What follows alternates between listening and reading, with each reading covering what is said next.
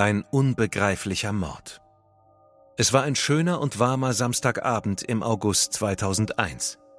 Die 32-jährige Gun Merete Lode war auf dem Weg zu ein paar Freundinnen, um sich gemeinsam die königliche Hochzeit im Fernsehen anzusehen. Es war ein nationales Ereignis. Norwegens Kronprinz Haakon bekam seine Mette Marit. Die Freundinnen wollten es sich mit Wein und Snacks gemütlich machen, während sie die Hochzeit im Fernsehen verfolgten. Danach wollte man noch in die Stadt. Gun Merete trug ihre weiße Sommerhose, ein leichtes Top und eine Jeansjacke darüber. Ihr kurzes, dunkelbraunes Haar war frisch gewaschen, ihr Make-up leicht und natürlich. Es sah so aus, als würde es ein schöner Sommerabend in der Stadt werden. Aber dieser Abend sollte anders enden.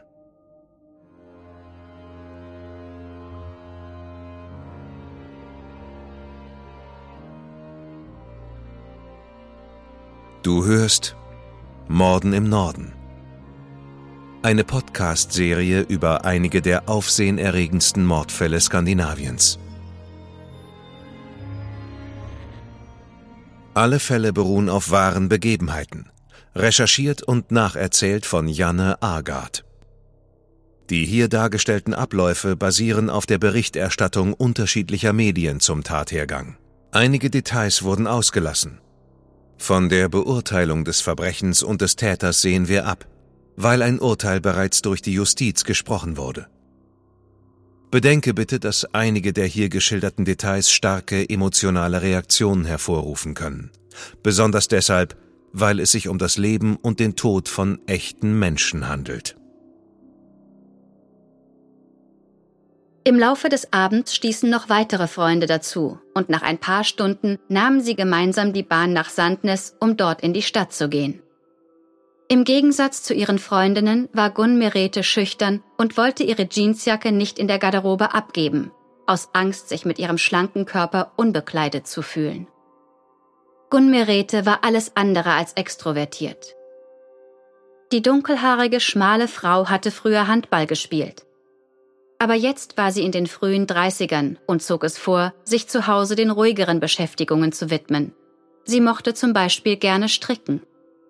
Gun Merete lebte erst seit ein paar Jahren in der kleinen Stadt Brünne, die ein wenig südlich von Stavanger an der Westküste Norwegens liegt.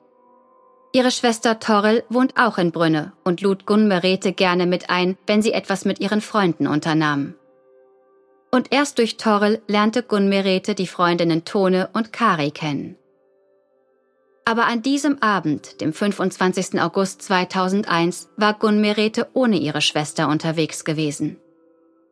Nachdem sie sich zu Hause bei Tone die Übertragung der Hochzeit im Fernsehen angeschaut hatten, gingen sie alle zusammen in die Stadt. Erst waren sie in einer Kneipe in Brünne, dann nahmen sie den Zug in die Nachbarstadt Sandnes, um dort eine Karaoke-Bar zu besuchen. Von dort aus gingen sie dann noch weiter in zwei andere Lokale. Es war ein warmer Abend gewesen und die Hitze hatte dazu geführt, dass es eine Menge kalter Drinks gegeben hatte. Als Abschluss machten die Frauen dann gegen 0 Uhr nachts bei einem Imbiss Halt. Die Feierlaune war von der Müdigkeit abgelöst worden und die drei beschwipsten Freundinnen Tone, Kari und Gun Merete nahmen das Angebot eines Bekannten an, mit ihm zurück nach Brünne zu fahren. Die drei Freundinnen machten für ein letztes Bier noch einen kurzen Abstecher in die dortige Bar. Es war mittlerweile fast zwei Uhr nachts geworden, als sie diskutierten, ob sie sich ein Taxi nehmen oder einfach zu Fuß nach Hause gehen sollten. Wegen des milden Wetters entschieden sich die Mädchen für den Spaziergang. Sie umarmten sich zum Abschied und machten sich jede für sich auf den Weg nach Hause.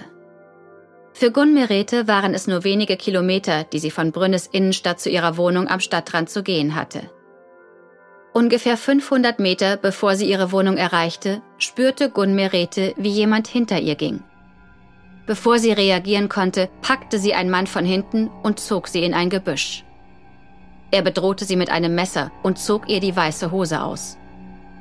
Mit dem Messer schnitt er ihr die Unterwäsche vom Körper. In diesem Moment gelang es ihr, ihn zu verletzen und sich aus seinem Griff zu befreien. Barfuß und halbnackt lief sie raus auf den Gehweg des Herigstad Vane. Ein Stück entfernt sah sie einen jungen Mann. Sie lief ihm nach und schrie vor lauter Angst, Hilf mir, er will mich umbringen. Der junge Mann war gerade dabei zu telefonieren, als er Gun Meretes Schreie hörte und sich nach ihr umdrehte.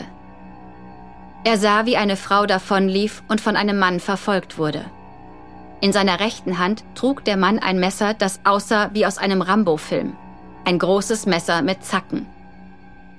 Der Mann holte Gunmerete ein und stach auf sie ein, wieder und wieder, bis sie auf der Straße zusammenbrach. Der junge Mann, der den Angriff mit angesehen hatte, hieß Roald. Er war erst 17 Jahre alt. Er war auf dem Weg nach Hause aus der Stadt und telefonierte gerade mit seinem Freund Arvid. Roald wurde von Angst und Panik ergriffen. Er rannte los, während er Arvid, der immer noch in der Leitung war, japsend Nachrichten zurief. Nur 50 Meter entfernt lag das Haus, in dem Roald wohnte. Ohne das Licht anzumachen, schlich er sich rein und versteckte sich hinter einer Couch, während er seinen Bruder anrief und ihm von dem Vorfall erzählte. Roald stand unter Schock. Er konnte nicht glauben, was er gerade gesehen hatte. Roalds großer Bruder überredete ihn, die Polizei zu rufen. Der verängstigte Teenager rief also bei der Notrufzentrale an und redete drauf los. Von dem Messer und der Frau, die um Hilfe gerufen hatte. Als ein Streifenwagen wenige Minuten später den beschriebenen Ort erreicht hatte, fanden sie Gun Merete tot auf dem Gehweg liegend, getötet durch zahlreiche Messerstiche in den Bauch, in den Hals und in andere Körperteile. Ihre weiße Hose wurde in der Nähe des Fundorts aufgefunden. Der genaue Zeitpunkt des Todes war wegen Roalds Aussage und seiner Mobilfunkdaten von dem Gespräch mit Arvid leicht zu ermitteln. Gun Merete war um 2.46 Uhr getötet worden. Mit einer Hundestaffel durchsuchte man die Gegend und der Tatort wurde durch eine Absperrung gesichert. Man rief Norwegens Sondereinheit für schwere Verbrechen Kripos an den Tatort. Am nächsten Morgen trafen sie dort ein, um die örtliche Polizei bei den Ermittlungen zu unterstützen. Die Spurensicherung der Polizei arbeitete gründlich. Sie sicherten DNA-Material, das sie von Gun Meretes Lippen und Nägeln abtrugen, in der Hoffnung, auf DNA-Spuren des Täters zu stoßen. Der Täter hatte Gun Meretes Tasche samt Telefon und Portemonnaie mitgenommen, weshalb die Polizei das Mädchen nicht sofort identifizieren konnte. Als Gun Meretes Familie am Sonntag in den Nachrichten von der Ermordung der jungen Frau in Brünne hörte und sie Gun Merete nicht erreichen konnten, wandten sie sich an die Polizei. Umfangreiche Ermittlungen wurden eingeleitet. 25 Polizeibeamte gingen von Tür zu Tür, um Zeugen zu finden. Außerdem wurde das Militär dazu gerufen, um Gärten, Gewächshäuser, Dachrinnen und Garagendächer in der Umgebung des Tatorts nach der Mordwaffe abzusuchen. Mülleimer wurden gründlich durchsucht. Und selbst in dem Müll, den die Müllabfuhr schon abgeholt hatte, suchte man nach Spuren. Auch sämtliche Blumenkästen der Umgebung wurden nach der Mordwaffe und nach allgemeinen Hinweisen wortwörtlich umgegraben. Es stellte sich die Frage, ob Gun Merete ihren Mörder gekannt hatte. Denn obwohl der Täter anscheinend ihre Tasche mitgenommen hatte, gab es keinen Hinweis darauf, dass es sich um Raubmord handelte. Sie hatte keine besonderen Wertgegenstände bei sich gehabt. Aber da man ihr die Hose ausgezogen und ihre Unterwäsche zerschnitten hatte, war klar, dass der Täter vorhatte, sie zu vergewaltigen. War sie dem Täter schon früher am Abend in der Stadt begegnet oder war sie nur zufällig zur falschen Zeit am falschen Ort gewesen? Wenn Opfer und Täter sich nicht gekannt haben, dann spricht die Polizei von einer Zufallstat. Sie kommt nur äußerst selten vor und die Aufklärung von Fällen dieser Art kann langwierig sein, denn in mehr als neun von zehn Fällen kennen sich Täter und Opfer. Wenn sich den Ermittlern kein Motiv erschließt, schreiten die Ermittlungen nur mühsam voran. An diesem Samstagabend waren überraschend viele Leute unterwegs gewesen, weil scheinbar ganz Norwegen die königliche Hochzeit mitgefeiert hatte und weil das Wetter angenehm warm war. Daher ermittelte und verhörte die Polizei eine Reihe von Zeugen, die sich vor und nach dem Mord in der Gegend aufgehalten hatten. Es gab mehrere Personen, die in der Gegend beobachtet worden waren und nun gesucht wurden. Unter anderem erhielt man die Beschreibung einer männlichen Person, die vom Tatort weggelaufen sein soll. In Brünne und Umgebung hatte es in diesem Sommer zudem mehrere Brandstiftungen und exhibitionistische Vorfälle gegeben, und von sexuellen Motiven ist bei letztgenanntem sicher auszugehen. Doch mit der großen Menge an Zeugenaussagen entstand ein Bild, das verschiedene männliche Täter darstellte, nicht nur einen einzigen. Die ersten 14 Tage einer Ermittlung sind entscheidend. Hier erinnern sich die Zeugen noch relativ deutlich an die Ereignisse und ihren Ablauf. Die für die Beweisführung relevanten Spuren, wie beispielsweise Schuhabdrücke, sind möglicherweise noch gut aufzufinden und noch nicht durch Wind und Wetter zerstört worden. Nach 14 Tagen waren mehr als 100 Hinweise eingegangen, ohne dass sie die Ermittlung haben voranbringen können. Es waren 200 Personen befragt worden und die Polizei hatte ermittelt, dass in dem Zeitraum, als Gun Merete getötet wurde, insgesamt zwölf Personen von Brünnes Innenstadt Richtung Herigstadtwein unterwegs gewesen waren. Außerdem musste die halbe Stunde von der Verabschiedung der Frauen vor dem Café in der Innenstadt und dem Zeitpunkt der Ermordung von Gun Merete in die Berechnung mit einbezogen werden. Allmählich konzentrierte man sich bei der Ermittlung auf die sogenannte Modustäterrecherche. Es handelt sich hierbei um aktenkundig gewordene Täter, die in der Vergangenheit ähnliche Verbrechen wie sexuelle Übergriffe oder Vergewaltigungen verübt hatten. Mit dem einen Unterschied, dass es in dieser Nacht zum Mord gekommen war. Man führte bei den entsprechenden Modustätern DNA-Tests durch. Die Menge der DNA-Spuren, die man bei Gun Merete sichergestellt hatte, war mehr als ausreichend, um ein sicheres DNA-Profil erstellen zu können. Doch die von den Modustätern entnommene DNA stimmte nicht mit der von Gun Meretes Körper gesicherten DNA überein. Daher unternahm die Polizei einen ungewöhnlichen Schritt. Sie veröffentlichte eine Phantomzeichnung, die mit Hilfe der Beschreibung des 17-jährigen Zeugen Roald erstellt worden war. Die Phantomzeichnung zeigte einen Mann mit dunklem Bart und dunklem Haar. Er sah nicht unmittelbar norwegisch aus. Die Polizei hatte mit der Freigabe der Zeichnung gezögert. Denn wenn eine Zeichnung veröffentlicht wird, wird die Aufmerksamkeit der Bevölkerung auf das Aussehen dieser Person gelenkt. Falls sich der Zeuge falsch erinnert haben sollte, ginge mit der Veröffentlichung der Zeichnung viel verloren. Aber da die Ermittlungen ins Stocken geraten waren, beschloss die Polizei, die Zeichnung der Öffentlichkeit zu präsentieren. Zudem gab sie auch die angefertigte Zeichnung eines anderen Mannes heraus, der in der Nähe des Tatorts beobachtet worden war. Zwei ortsansässige Banken aus Brünne setzten für Hinweise, die zur Aufklärung des Falles beitragen könnten, eine Belohnung in Höhe von 100.000 Kronen, circa 9.000 Euro aus aber es rührte sich nichts. Ein Jahr später waren es immer noch 15 Polizisten, die in Vollzeit für die Aufklärung des Mordfalls Gun Merete ermittelten. 1100 Hinweise aus der Bevölkerung waren bearbeitet worden. 288 Personen hatte man genauer untersucht und 181 Personen waren ausgeschlossen worden. Eine der Theorien war, dass der Mord von einem Ausländer begangen worden war, und die Polizei deshalb sowohl die Asylzentren der Region als auch ausländische Taxifahrer überprüft hatte. Funkmastdaten wurden ebenfalls ausgelesen. Es waren insgesamt 30.000 Einträge von 3.000 Handys und ein Ausdruck des gesamten Mobilfunkdatenverkehrs der Region. Im Mai 2003, fast zwei Jahre nach dem Mord, hatte die Polizei den Mörder immer noch nicht identifiziert. Das Foto eines unbekannten Mannes aus der Videoüberwachung einer Bank war ohne Ergebnis veröffentlicht worden. Im Juni, nachdem 1240 Männer einem DNA-Test unterzogen worden waren, von denen 190 an diesem Abend in der Kneipe in Brünne gewesen waren, wurde die Mordkommission aufgelöst. Im November 2003 wurde der Fall in der norwegischen Version von Aktenzeichen XY ungelöst im Fernsehen aufgegriffen. Daraus ergaben sich 25 Hinweise. Aber es gab nicht einen einzigen, der die Untersuchung hatte vorantreiben können. Auch einige Hellseher brachten ihre Theorien mit ein, ohne dass dies dem Fall Auftrieb verschaffte. Dann, im April 2004, als die meisten Ermittler sowie Gun Meretes Familie es fast aufgegeben hatten, den Mörder zu finden, ging plötzlich ein Anruf aus Aalborg in Dänemark bei der Staatsanwaltschaft in der norwegischen Gemeinde Time ein. Wir haben eine Übereinstimmung. Das DNA-Material, das an Gunn Merete gefunden wurde, stimmte mit den Daten eines 41-jährigen Dänen, der wegen Vergewaltigung in Aalborg angeklagt worden war, überein. Der Mann hieß Kim Knöss.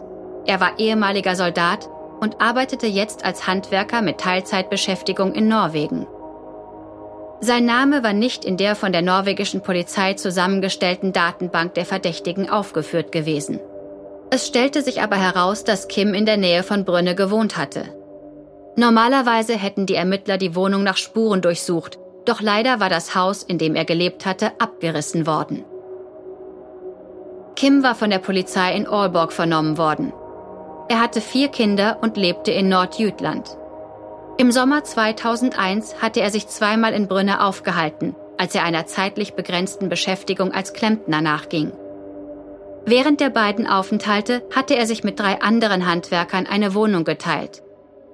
Er hielt sich regelmäßig in Norwegen auf, denn der Arbeitslohn dort war viel höher als in Dänemark. Im August 2004 wurde Kim an Norwegen ausgeliefert. Die Vernehmungen verliefen zäh.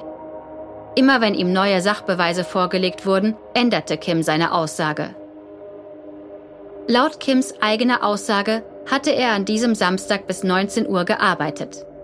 Er war nach Hause gekommen, um ein Bad zu nehmen. Danach war er mit den drei Handwerkern, mit denen er sich die Wohnung teilte, in die Stadt gegangen. Sie gingen in verschiedene Kneipen und schauten sich das Järenhotel an. Kim steuerte die letzte Kneipe an, die aber schon geschlossen hatte. Auf dem Heimweg hatte er Gunn Merete auf der Straße liegen sehen. Ihm sei aber nicht klar gewesen, dass sie durch die Stichwunden tödlich verletzt worden war. Er hatte Schritte auf der Straße gehört und sich hinter einem Gebüsch versteckt, woraufhin er einen unbekannten Mann von der Frau weggehen sah. Der Kronzeuge der Polizei, der inzwischen 20-jährige Roald, war Kim zufällig am Tag vor Verhandlungsbeginn im Büro der Staatsanwaltschaft begegnet. Er erkannte Kim sofort. In Dänemark verdächtigte man Kim des sexuellen Übergriffs und der Vergewaltigung beides in Aalborg. Eines der Opfer war eine 36-jährige Frau, die in der Nähe von Kim wohnte. Sie hatte eines Tages von einem unbekannten männlichen Nachbarn Besuch bekommen. Er hatte darum gebeten, hereinzukommen, weil er Probleme hatte, den Wasserzähler zu finden. Als er die Wohnung betrat, hielt er ihr ein Messer an die Kehle und befahl ihr ins Schlafzimmer zu gehen. Hier fesselte er ihre Hände mit Kabelbindern, steckte ihr eine Socke in den Mund und misshandelte sie dann anschließend. Es war ihr schließlich gelungen zu entkommen, weil sie ihn davon überzeugen konnte, dass der Gasherd an war und dass sie in die Küche gehen müsste, um ihn auszuschalten. Von dort war sie ins Treppenhaus gerannt und hatte um Hilfe gerufen. Auch im zweiten Fall beschuldigte man Kim der Vergewaltigung. Hier wurden zwei junge Schwestern in ihrer Wohnung von einem unbekannten Täter aufgesucht, der sie mit einem Messer bedrohte. Er befahl einem der Mädchen, ihm in den Park zu folgen, um ihn oral zu befriedigen. In beiden Fällen wurden DNA-Spuren gesichert und sie stimmten mit Kims DNA überein. Anschließend wurde Kim von den beiden Frauen identifiziert. Danach wurden DNA-Vergleichstests durchgeführt, um festzustellen, ob Kim noch hinter anderen ungelösten Übergriffen und Vergewaltigungen stecken könnte. Nur bei der DNA-Spur von Gun Merete wurde eine Übereinstimmung gemeldet. Kims Freundin hielt Kim für unschuldig. Während der Vernehmung beschrieb sie einen Mann, der zwar einen starken Willen hatte, aber auch ein guter und liebevoller Vater für seine Kinder sei. Dies stand in krassem Widerspruch zu der Personenbeschreibung seiner Arbeitskollegen, die ihn als emotional kalt, stumpf und extrem sexuell fixiert beschrieben. Es gab keinen Hinweis darauf, dass sich Kim und Gun Merete in der Nacht des 25. August 2001 begegnet waren. Kim bekannte sich nicht schuldig und gab daher auch keine eigene Erklärung ab, warum es gerade Gun Merete traf und warum sie hatte sterben müssen. Aber die DNA-Tests und Roals eindeutige Aussage ließen weder die Ermittler noch die Richter an seiner Schuld zweifeln. Im Februar 2005 wurden alle drei Fälle vor dem Amtsgericht in Brünne verhandelt. Kim wurde in allen Punkten der Anklage für schuldig befunden.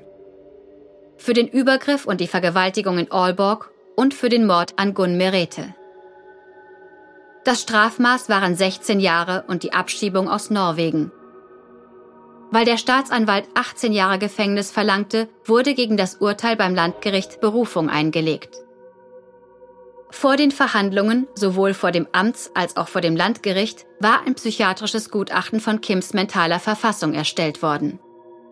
Doch zur Berufungsverhandlung im Juni desselben Jahres hatte sich die Einschätzung des Sachverständigen bezüglich Kims Geisteszustand geändert. Der Psychiater erklärte, dass es Kim an Empathie mangele und psychopathische Züge in seinem Verhalten zu erkennen seien.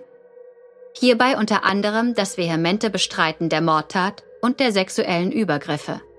Diesmal ergab das Urteil 18 Jahre Unterbringung im Maßregelvollzug und der oberste Gerichtshof lehnte die daraufhin von Kim eingereichte Berufungsklage zur Aufnahme eines neuen Verfahrens ab. Kim beantragte mehrere Jahre lang immer wieder die Freilassung auf Bewährung. Die letzte Ablehnung vom Landgericht erhielt er 2018. Man vermutete, dass er nach seiner Freilassung neue Verbrechen begehen würde, da er weder sein Verhalten geändert noch einer Entzugsbehandlung seiner Alkohol- und Spielsucht zugestimmt hatte. Stattdessen wurde Kim an ein dänisches Gefängnis überführt, damit er näher an seiner Familie sein konnte. Wann Kim freigelassen wird oder ob er sich bereits auf freiem Fuß befindet, wissen wir nicht.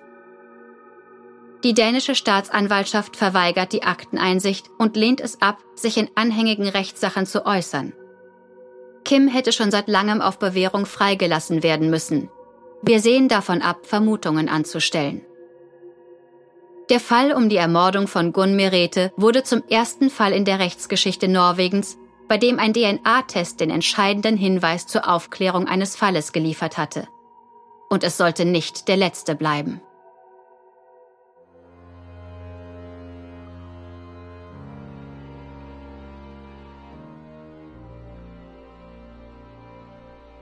Die deutsche Fassung der Serie Morden im Norden ist eine Produktion der Fritzton GmbH im Auftrag von Podimo.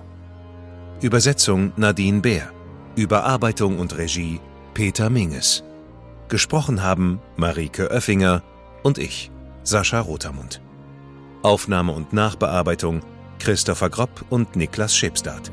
Projektleiter Lennart Bohn.